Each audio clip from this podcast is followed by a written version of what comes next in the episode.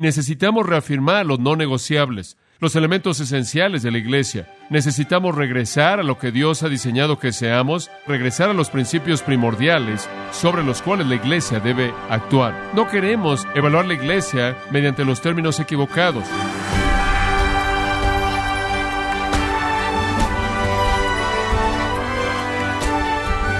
Le damos las gracias por acompañarnos a este su programa, gracias a vosotros, con el pastor John MacArthur. Innumerables horas de entrenamiento son testimonio del poder de la autodisciplina de los atletas olímpicos. La realidad es que ellos persiguen un premio temporal y los cristianos uno eterno. ¿Cómo está su autodisciplina espiritual? John MacArthur da una mirada al rol de la disciplina en su vida y la vida de su iglesia, parte de la serie La anatomía de la iglesia, en gracia a vosotros. Tengo un gran deseo porque la iglesia sea lo que Cristo quiere que sea. Esa es mi gran pasión. Fui entrevistado por un caballero quien es el editor de una revista publicada por los navegantes, y el título de la revista es Discipulado. Es una buena revista y me preguntó cuál era mi deseo real para la iglesia. Le dije, mi deseo para la iglesia es que la iglesia sea lo que Cristo diseñó que fuera. Esa es la pasión de los corazones de nuestros ancianos y yo sé que también de ustedes. Y entonces para mantenernos en el rumbo correcto y para poder retomar las cosas que hemos olvidado y para reafirmar las cosas que hemos recordado, estamos regresando a lo largo de algunos de los elementos básicos de la anatomía de una iglesia. ¿Cuál es el diseño de Dios para la iglesia? Hace unos años atrás, cuando enseñé eclesiología, la doctrina de la iglesia, en el seminario de Talbot, le pedí a los alumnos que leyeran un libro llamado Peregrinos de Dios que olvidan. Ese libro es un libro interesante escrito por Michael Griffiths de Inglaterra. Y en el libro, entre muchas cosas útiles, él dijo esto. Y en cierta manera esto se quedó en mi mente, y cito, los cristianos de manera colectiva parecen estar sufriendo de una amnesia extraña una gran proporción de personas que van a la iglesia se han olvidado de qué sirve todo. Semana tras semana asisten a servicios en un edificio especial y viven en una rutina que han honrado por mucho tiempo, una rutina en particular, pero piensan poco en el propósito de lo que están haciendo. ¿Para qué es? La Biblia habla de la novia de Cristo, pero la iglesia en la actualidad parece ser una cenicienta en harapos. Está entre las cenizas, se ha olvidado que ella debe crecer hasta ser una dama hermosa. Fin de la cita. Él tiene razón en muchas maneras. La iglesia, como la vemos en términos amplios en Estados Unidos, la cual supuestamente debe ser la novia de Cristo, en cierta manera es una cenicienta en harapos. Y necesitamos reafirmar los no negociables, los elementos esenciales de la iglesia. Necesitamos regresar a lo que Dios ha diseñado que seamos, y eso es lo que estamos esforzándonos por hacer en esta serie breve en particular simplemente regresar a los principios primordiales sobre los cuales la Iglesia debe actuar. No queremos entrar a la situación de evaluar de manera incorrecta, en otras palabras, evaluar la Iglesia mediante los términos equivocados, los principios equivocados. Jim Gates señala que esto se hace con frecuencia. En su libro La medida de una iglesia le escribe estas cosas, y cito, algunos dicen que una iglesia madura es una iglesia activa. Evalúan el progreso por el número de reuniones de servicios que tienen cada semana y el número de diferentes tipos de programas que tienen. Algunos dicen que una iglesia madura es una iglesia creciente. Siempre y cuando nuevas personas estén viniendo y se queden, creen que son una iglesia que está madurando. Siempre y cuando los pastores estén creciendo, creen que todo está bien. Algunos dicen que una iglesia madura es una iglesia que da. Siempre y cuando la gente esté contribuyendo financieramente al programa continuo de la iglesia y patrocinando sus muchos programas, creen que es una iglesia que está madurando. Algunos creen que una iglesia madura es una iglesia que gana almas. Dicen que esto es una prueba positiva. Cuando la gente está trayendo a otros, cuando podemos contar profesiones regulares de fe y bautismos regulares, entonces seguramente tenemos una iglesia del Nuevo Testamento. Algunos dicen que una iglesia madura es una iglesia que piensa en misioneros, una iglesia que apoya las misiones por todo el mundo, designando un gran porcentaje de su presupuesto general al evangelismo a nivel mundial. Algunos dicen que una iglesia madura es una iglesia que no tiene problemas, una iglesia cuya maquinaria está también aceitada a nivel organizacional, con todo grado de regularidad. Es una iglesia que está bien sintonizada, con descripciones laborales, con días de ocho horas, con descansos para tomar café y para registrar las tarjetas, todo el mundo hace aquello para lo que se le contrató y de manera eficiente. Y hay aún otros que dicen que una iglesia madura es una iglesia llena del Espíritu. Esta es la iglesia que es entusiasta y dinámica y tiene mucha emoción. Todo mundo conoce cuáles son sus dones y los usan de manera regular. Y finalmente algunos dicen que la marca definitiva de madurez es la iglesia grande con miles de personas que vienen el domingo por la mañana a la escuela dominical y van a la iglesia todos los domingos. La madurez para ellos se representa con un personal grande que recibe un sueldo, muchos autobuses que recogen niños, programas múltiples de radio, televisión, una guardería cristiana, una universidad y seminario cristianos y claro, una imprenta para preparar su propia literatura. Desafortunadamente, dice Goetz, algunas personas realmente creen que lo que he dicho, de hecho, son marcas bíblicas de madurez. Bueno, no hay nada de malo con esas cosas, no hay nada de malo con iglesias grandes que crecen, que dan, que ganan almas, que piensan en misiones, que no tienen problemas, pero usted podría hacer todo eso y ser una secta. Usted podría hacer todo eso y ser una secta. Ese no es el corazón de una iglesia. Esas no son las entrañas de una iglesia. Esa es la razón por la que estamos retrocediendo para dejar la carne y entrar a la anatomía para ver lo que está tras bambalinas con tanta frecuencia cuando vienen los pastores aquí. Quieren conocer las cosas externas, pero queremos hablarles de lo que hay adentro, de lo interno. Eso es lo que realmente importa y de eso estamos hablando. No de actividades, estamos hablando básicamente de actitudes. Actitudes, los sistemas de vida que fluyen en el interior de la iglesia. Esos son la clave.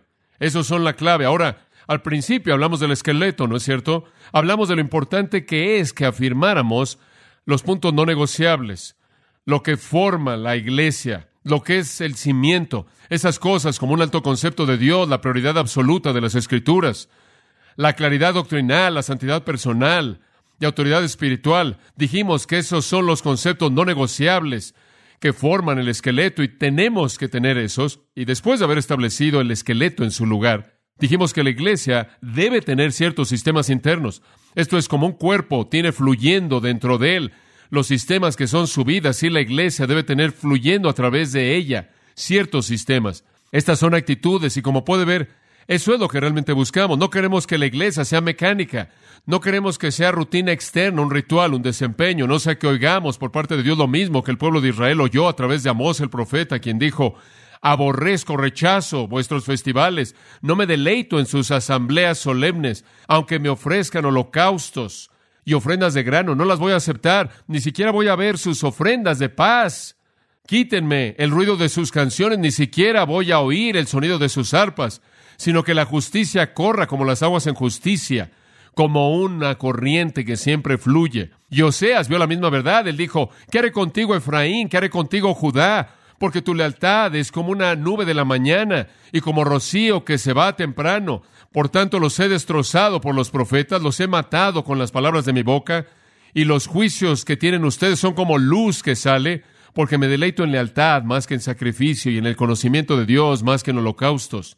O las palabras de Isaías, ¿qué son vuestros sacrificios multiplicados para mí? dice Jehová. Estoy hastiado de vuestros holocaustos de carneros y de la grosura de vuestros rebaños. No me agrado en la sangre de los bueyes y corderos y cabras cuando vengan a aparecerse delante de mí, ¿quién demanda esto de ustedes? ¿Que pisen mis atrios? No me traigáis más ofrendas que no valen nada. El incienso me es una abominación. Nueva luna y el día de reposo, el llamado de asambleas. No puedo tolerar la iniquidad en la asamblea solemne. Aborrezco los festivales de nuevas lunas, de festividades designadas. Se han vuelto una carga para mí. Estoy cansado de llevarlas. Cuando levantéis vuestras manos en oración, esconderé mis ojos de vosotros, y cuando multipliquéis vuestras oraciones, no escucharé. En otras palabras, Israel era culpable de tener una religión externa sin actitudes apropiadas. Y eso es lo que estamos viendo. Realmente creo que el corazón y el alma del ministerio es establecer ese cimiento de esqueleto y después pasar el resto del tiempo tratando de producir en la gente actitudes de corazón correctas. Eso es lo que hace que la iglesia sea una dama hermosa. Eso es lo que edifica a la iglesia para llegar a la estatura de la plenitud de Cristo. Ahora ya hemos visto varias de estas actitudes internas. Hemos hablado de la obediencia, la humildad, el amor, la unidad, el servicio, el gozo, la paz y la gratitud. Quiero considerar tres más, y esto no nos va a llevar a terminarlas, pero quiero ver estas tres y creo que son muy, muy importantes. Esta es la número nueve en mi lista. No sé cuál es la suya, pero esta es una actitud muy esencial. Llamémosla disciplina personal, disciplina personal, disciplina personal. Oh, qué importante es que como cristianos entendamos la necesidad de conformarnos con un estándar divino, vivir la vida disciplinada. ¿Sabe lo que es la disciplina personal? Es decirle no al pecado. Es decirle no al pecado, decirle sí a lo bueno, a la justicia. Esa no es una definición demasiado complicada, sin embargo captura la verdad. La vida disciplinada entiende la ley de Dios y le dice no a cualquier cosa que está fuera de los límites de ese estándar. Ahora permítame ilustrarle esto. Abra su Biblia en 1 Corintios capítulo 9. 1 Corintios capítulo 9, versículo 24. Y Pablo retoma una metáfora que es muy conocida por nosotros en esta sociedad deportiva en la que vivimos. Es la metáfora de una carrera, algo que todos entendemos. En el versículo 24 él dice, ¿no sabéis que todos los que corren en una carrera corren? Esto es, en una carrera, todo mundo en la carrera corre. Eso es bastante claro. Pero solo uno recibe el premio. Ahora, en una carrera todo el mundo corre por un premio. Corred de tal manera que lo obtengáis. Ahora usted tiene que correr para ganar el premio. Esa es la razón por la que usted está en la carrera. Entonces nosotros, como creyentes, hemos sido llamados a una carrera, por así decirlo, y esa metáfora es usada en varios lugares en las Escrituras. Estamos corriendo una carrera, no solo aquí, sino en otras partes de la palabra de Dios, esa misma imagen se nos presenta. Y conforme corremos esta carrera, tenemos en mente que estamos corriendo para ganar. Ahora, ¿qué es necesario para alcanzar esa meta? Bueno, el versículo 25 nos ayuda. Y todo aquel que se esfuerza, compite en los deportes, se controla en todas las cosas. ¿Qué quiere decir eso? Disciplina personal, disciplina personal. Él se controla a sí mismo y esa es la sustancia de la dedicación para la victoria. Digo, obviamente un hombre no puede meterse en una carrera para ganar. Quien tiene 15 kilos de sobrepeso. Digo, hay una disciplina tremendamente obvia involucrada. Cuando pensamos en las horas y horas diariamente, y semana tras semana, y mes tras mes, y año tras año, que los atletas invierten para llegar al nivel de la victoria, es sorprendente. La victoria en el deporte a nivel mundial demanda un precio increíble. Y no es raro que los atletas como ellos de ese nivel entrenen de seis a ocho horas diarias durante cinco a diez años de sus vidas, inclusive más, con una cantidad tremenda de dedicación. Literalmente van más allá del punto del dolor. ¿Saben lo que es? Hablamos del segundo aire. ¿Saben lo que es ir más allá del segundo aire? Ellos saben lo que es ir más allá del punto del dolor. Inclusive nos dicen que hay una euforia que va más allá del dolor, que solo el atleta, el deportista puede experimentar. Y he estado bastante tiempo en el deporte, en mi trasfondo, para experimentar algo de esa euforia. Usted habla de una euforia y un sentido increíble de libertad, un sentido increíble de energía que va más allá del punto del dolor. Es difícil explicarle a alguien quien nunca ha pagado el precio en un esfuerzo deportivo. Pero Pablo está diciendo, miren, yo estoy en una carrera. Y él está hablando de una carrera espiritual y él dice, en esa carrera yo sé que quiero ganar. Y para ganar tengo que controlarme a mí mismo. Entonces él añade, corro, versículo 26, no de manera incierta, en otras palabras, realmente sé a dónde voy, me mantengo en el curso. Es muy parecido como las palabras de Pablo a Timoteo en 2 de Timoteo 2, en donde dice que un hombre que se involucra en un esfuerzo deportivo sabe que si va a ganar la corona, él debe involucrarse a sí mismo y después él usa la palabra nóminos según las reglas él tiene que mantenerse dentro de la ley, él tiene que mantenerse dentro de los límites, él tiene que mantenerse en el curso, no puede cruzar la línea, no puede salir del círculo, no puede salirse de los límites, no puede dejar la pista. En otras palabras, sea cual sea la conformidad de lo que demande ese acontecimiento, él debe mantenerse dentro de él para alcanzar la victoria. Y eso es lo que Pablo está diciendo, quiero ganar y por ello hago un máximo esfuerzo y el verbo usado aquí para esforzarse, para controlarse, incluye disciplina personal sacrificio personal, esfuerzo grande. Y eso lo alcanza mediante la disciplina personal, incluye la idea de mantenerse dentro de las reglas. Y después en el versículo 27 todo se une cuando él dice literalmente, mantengo mi cuerpo, literalmente lo mantengo bajo control, lo golpeo para que se mantenga sumiso, lo sujeto. Él dice, no sea que habiendo sido heraldo para otros, predicando para otros, lo cual es mi carrera, yo mismo llegue a ser descalificado por algún pecado. En otras palabras, no quiero estar pecando y perder la victoria espiritual, así como un atleta no quiere pecar contra su cuerpo, en contra de su preparación y perder una victoria física. Y estos atletas invierten una cantidad tremenda de esfuerzo. Estaba hablando con los delfines de Miami, fui a un estudio bíblico con ellos y los llevé a donde quiero llevarlos ahora, Efesios capítulo 6. Ya estaban a punto de salir al Coliseo, estaban listos para vestirse con su armadura y perder, como terminó contra los Raiders. Y el proceso simplemente para ellos, algunos de sus tobillos y piernas ya estaban preparados y estaban listos para meterse en la batalla y tomé la oportunidad para compartir con ellos el hecho de que habían pasado años de su vida, una cantidad tremenda de tiempo para llegar al clímax de su desempeño atlético, en la cúspide de su desempeño atlético, ahora ellos se pondrían su armadura, saldrían, estarían en una batalla y lo harían para obtener una corona corruptible, como Pablo dijo en 1 Corintios 9. Lo harían para obtener una corona corruptible. Pero les dije que había una guerra mucho más importante que esa, una guerra espiritual para una corona incorruptible, para una herencia eterna, establecida, guardada en la gloria que nunca se desvanece, que había una batalla mucho más importante que cualquier juego de fútbol americano en toda su vida. Y ahí, para esa guerra, una armadura mucho más importante que todo el equipo que se colocan en los hombros y en el pecho y en los brazos y los cascos y lo que se colocan en las caderas y el resto de cosas que usa. Que había una armadura diferente, una armadura vital si iban a conocer la victoria en la batalla espiritual. Y les presenté el versículo 11 de Efesios 6.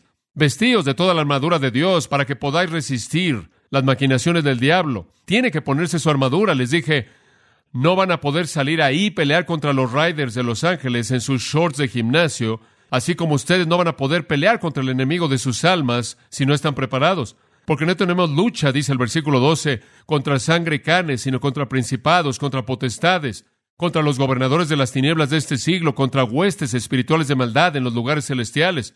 Estamos en una batalla y la batalla realmente no es con los hombres. Los hombres solo son instrumentos del mundo demoníaco invisible. Sé dónde está la batalla real. Es una batalla seria a nivel espiritual que es invisible y los hombres, como dije, son los instrumentos en las manos de demonios y tenemos que entender la seriedad de la batalla que se lleva a cabo realmente en contra de Cristo y todos los que pertenecen a Cristo. Entonces tenemos que vestirnos de la armadura, dice, para poder resistir. Tenemos que estar listos para este esfuerzo. Y simplemente quiero señalar dos elementos en el versículo 14. En primer lugar, habiendo ceñido vuestros lomos con la verdad. El soldado romano ni siquiera habría pensado en entrar en la batalla con su túnica, simplemente como su tela ahí volando por todos lados en un combate mano a mano por la vida y la muerte. Él se habría vuelto alguien muy vulnerable. Él habría sido jalado fácilmente o su ropa se habría metido en su camino y habría hecho que esto llevara a su propia muerte. Y entonces él se habría colocado un cinto y habría hecho que toda la ropa estuviera justa para que no estuviera suelta, sino que estuviera pegada a su cuerpo. Y el apóstol dice, ese es el cinto de la veracidad o la sinceridad realmente es compromiso de lo que está hablando. Él está hablando de disciplina personal. Él está hablando de la persona que va a la batalla, que tome en serio la batalla, que haga que todos los cabos sueltos de su vida estén justos, que no tome a la ligera esto. Digo, si usted va a hacer lo que necesita ser hecho, realmente creo en este asunto de la disciplina personal que nosotros como cristianos necesitamos amarrar los cabos sueltos de nuestra vida. Necesitamos comenzar a decir, aquí está el camino estrecho, aquí está el camino por el que Dios quiere que caminemos y por aquí caminaremos. Y no es fácil, porque a lo largo del camino hay voces que nos están llamando a desviarnos. Y si amamos el placer más de lo que amamos a Dios, si amamos la satisfacción personal más de lo que amamos a Dios en cualquier punto del proceso, entonces nos vamos a salir del camino y no habremos ejercido disciplina personal y entraremos en el pecado. Y entonces usted ve al apóstol diciendo, esta es una guerra y más vale que lo tome en serio, más vale que jale su túnica, más vale que la mantenga justa en un acto de verdadero compromiso con la victoria. Y después él pasa a hablar de la coraza de justicia. Un soldado romano usaba una placa sobre su pecho para proteger sus órganos vitales. Y obviamente si no tenía esto, él era tremendamente vulnerable a una flecha que pudiera entrar a su pecho, a un cuchillo que pudiera ser metido en él de manera fatal. Él quería que su armadura, y la armadura es justicia o santidad, hacer lo que es correcto, disciplina personal a la ley de Dios, o de lo contrario somos vulnerables. Estamos en una carrera para ganar y tenemos que disciplinarnos para ganar y tenemos que vivir una vida que es vivir en obediencia a la voluntad de Dios en un asunto de pureza. Eso es a lo que Pablo nos está llamando. Él lo dice de otra manera en 2 Corintios 7.1. Él dice, teniendo pues estas promesas, es como si estuviera diciendo, Dios les ha dado tanto, amados, Dios les ha dado tanto que Ustedes, como mis hijos e hijas, dice el Señor Dios Todopoderoso en el capítulo 6, versículo 18, digo, todo lo que es nuestro en ser hijos e hijas de Dios, viendo que tenemos todas estas cosas, amados, limpiémonos de toda contaminación de carne y de espíritu, perfeccionando la santidad en el temor de Dios. Digo, pongámonos el cinto, pongámonos la coraza y corramos la carrera para ganar esto. Mantengamos las reglas y mantengámonos dentro de los límites. Hagamos un esfuerzo de todo corazón entero me entristece cuando veo a cristianos indisciplinados, me entristece cuando veo a cristianos que tienen tantos cabos sueltos en su vida. Claro, hay una línea de obediencia, pero siempre se salen de ella y lo entienden. No solo no están comprometidos con ello. Pablo lo dice de otra manera al final de Filipenses en el último capítulo, en el capítulo 4 y el versículo 8. Por lo demás, hermanos, todo lo que es verdadero, todo lo honesto, todo lo justo, todo lo puro, todo lo amable, todo lo que es de buen nombre, si hay virtud alguna, si hay algo digno de alabanza, ¿qué? En esto pensad, escuche, su disciplina personal es una cuestión de dónde coloca su mente, en dónde coloca su mente, en dónde coloca sus pensamientos, porque ¿cuál es su pensamiento en su corazón? ¿Qué? Tal es Él. Y una vida pura y una vida disciplinada es alcanzada mediante una vida que está saturada por la palabra de Dios. Como puede ver, la razón por la que le enseñamos y le damos la palabra de Dios es para que esté allá adentro, y cuando usted es confrontado con la tentación, el Espíritu de Dios puede llevarlo de regreso a esa palabra que está implantada ahí.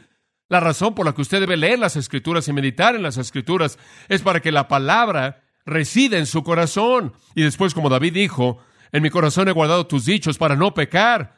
Y entonces su pensamiento debe estar controlado por la palabra de Dios. La palabra de Cristo mora en abundancia en vosotros, dice Colosenses 3. Entonces esa es la fuente de disciplina personal. Después demanda un compromiso por parte de usted y me preocupa esto. Me preocupa que en el cristianismo en nuestra época hay una falta de disciplina. Dios no ha cambiado su estándar, Dios no ha cambiado el camino estrecho, no ha cambiado en absoluto. La ley de Dios no se ha abierto más de lo que se abrió cuando originalmente Dios la dio y el estándar de obediencia es el mismo. Pero los cristianos tienden a ampliarlo para sí mismos, ya han creado una tolerancia artificial y hemos escuchado a las sirenas del mundo llamándonos a salirnos del camino. Y es trágico tuve la oportunidad de ir a Oregon y fuimos a hablarle a tres mil hombres ahí en el bosque. Tuvimos un gran tiempo, Dios bendijo el tiempo. Algunos hombres vinieron a Cristo, otros fueron alentados en la fe y también para un compromiso mayor. Maravilloso, tres días maravillosos y Chris y yo hablamos de muchas cosas camino allá. Él me contó algunas cosas que realmente me sorprendieron al trabajar con jóvenes de secundaria, que nos podrían ayudar a colocar el dedo en donde realmente estamos en nuestra sociedad cristiana. Por ejemplo, él hizo una pequeña encuesta en nuestro campamento de secundaria este verano, tomó a 54 jóvenes de secundaria y descubrió que nueve de los 54 nunca habían visto una película de clasificación R para adultos. 45 sí. Él tomó a jóvenes, hombres de primero de secundaria, y de 35 jóvenes de primero de secundaria, 25 habían visto una película para adultos. Estos son alrededor de 12 años de edad. 26 habían estado leyendo, a un grado u otro, revistas pornográficas, y 24 de esos 34 van a escuelas cristianas. Y él me dijo cuántos de ellos en su casa tienen televisión y han visto ahí en la televisión en su casa, en los canales de películas, toda la basura que viene con ello. Y realmente me molestó eso. Realmente me molestó. Permítame decirle algo. Usted no puede exponer a un niño de primero de secundaria a una película de adultos sin que tenga un impacto devastador en su vida o en la de ella. No hay manera en la que una mente de primero de secundaria pueda digerir eso sin tener respuestas negativas. Usted no puede ver a personas desnudas de más de seis metros de altura sin recordar esas imágenes. Y si usted cree que puede, usted tiene metida su cabeza en la arena tanto, y si cree que su joven de secundaria puede enfrentar eso, usted está mal, necesita ayuda. Si usted le permite a su joven de secundaria que vaya a una película para adultos, usted está contribuyendo a su pecado. Usted está metiendo en sus mentes cosas que no pueden digerir. Usted les está permitiendo sentarse en casa y ver suciedad en la televisión. No les sorprenda después si no tienen interés en las cosas de Dios y no diga, bueno, lo llevamos a la iglesia todo el tiempo. Es devastador. Permítame decirle otra cosa. Si usted va a una película para adultos, usted está contribuyendo a su propia pecaminosidad. Dice usted, bueno, es arte. No, no es arte. Es basura. Simplemente basura. Dice usted, bueno, tiene cierto valor social.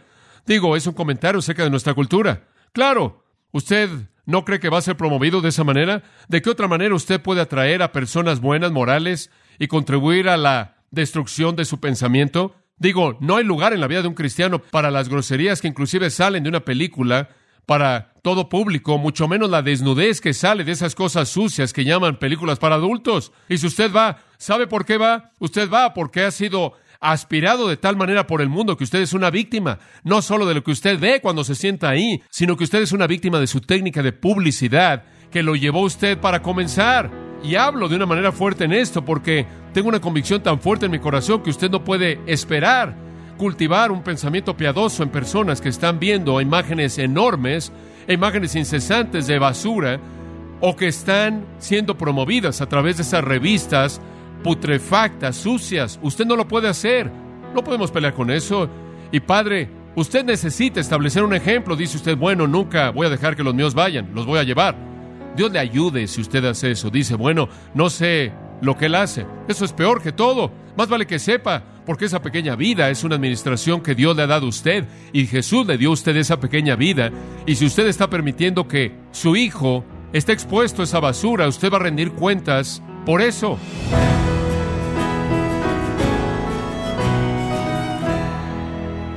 John MacArthur enseñó que la autodisciplina se manifiesta cuando le decimos no al pecado. El título de la serie que estamos escuchando es La anatomía de la Iglesia en gracia a vosotros. Y quiero recordarle, estimado oyente, que tenemos a su disposición el libro El andar del creyente con Cristo, escrito por John MacArthur, donde nos lleva por nueve pasajes del Nuevo Testamento que desarrollan este gran tema y nos ayuda a vivir en sintonía con el Espíritu. Puede adquirirlo en nuestra página en gracia.org o en su librería cristiana más cercana. Y también le recuerdo, estimado oyente, que puede descargar todos los sermones de esta serie La anatomía de la Iglesia, así como todos aquellos que he escuchado en días, semanas o meses anteriores en gracia.org. Si tiene alguna pregunta o desea conocer más de nuestro ministerio, como son todos los libros del pastor John MacArthur en español o los sermones en CD que también usted puede adquirir, escríbanos y por favor mencione la estación de radio por medio de la cual usted nos escucha en gracia a vosotros. Es importante conocer no solo el país y ciudad de donde usted nos escucha, sino también la radio. Para quienes contactan nuestro ministerio por primera vez, pueden solicitar una copia del mensaje de promoción sin costo alguno, un mensaje por oyente únicamente. Si usted vive en los Estados Unidos o Puerto Rico, escríbanos a Gracia Vosotros, P.O. Box 4000, Panorama City, California 91412. O puede escribirnos a través del siguiente correo electrónico radio arroba gracia punto org.